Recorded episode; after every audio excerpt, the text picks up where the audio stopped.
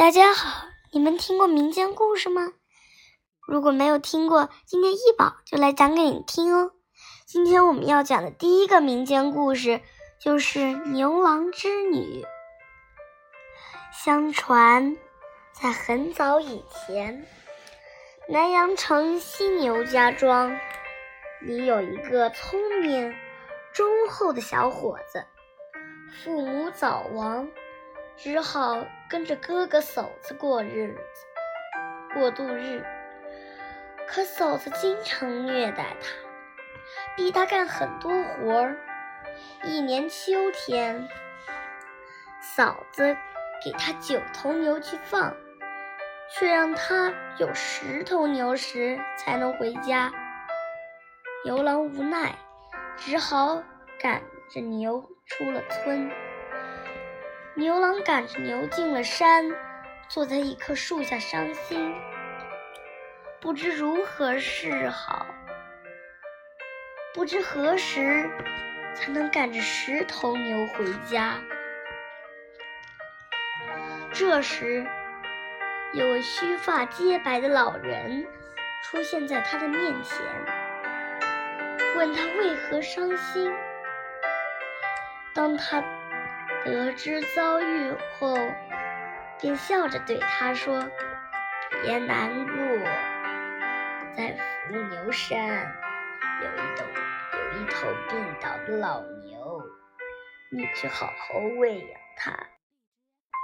等老牛病好以后，你就可以赶着它回家了。”牛郎翻山越岭。终于找到了那头有病的老牛，他连喂三天，老牛才有力气对牛牛郎说：“我本是天上的灰牛大仙，因触犯天规，被被判下界，摔坏了腿，无法动弹。”的伤需用百花露百花的露水洗一个月才能好。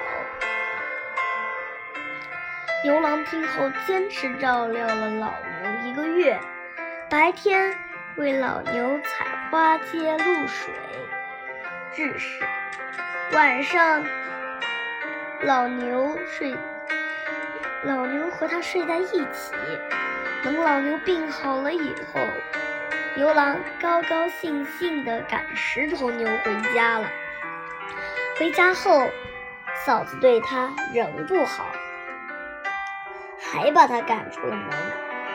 只有那头只有那头老牛跟着他。一天，天上的织女和诸位仙女下凡在河里，老牛叫牛郎把织女的衣服。藏起来，使他不能回到天宫。织女便留在了人间，做了牛郎的妻子。织女还把天还把从天上带来的天蚕分给大家，并教大家养蚕、抽丝，织出又光又亮的绸缎。过了几年。他们生了一男一女两个孩子，一家人过得开心极了。一天，突然天机，突然间天空乌云密布，狂风大作，电雷电交加，织女不见了。两个孩子哭得不停，织牛郎急得不知如何是好。正在这时，乌云又突然全散了，织女也回到了家中，但她的脸上却满是愁云。她轻轻拉住牛郎，又把两个孩子揽揽入怀中，说道：“其实我并不是凡人。”而是王母娘娘的外孙女。现在天宫来人要把我接回去了，你们自己多多保重。”说罢，泪如泪如雨下，腾云而去。牛郎搂着两个孩两个孩子，欲哭无泪，呆呆的站了半天。他想，不行，我不能让妻子就这样离我而去，我不能不能让孩子就这样失去母亲。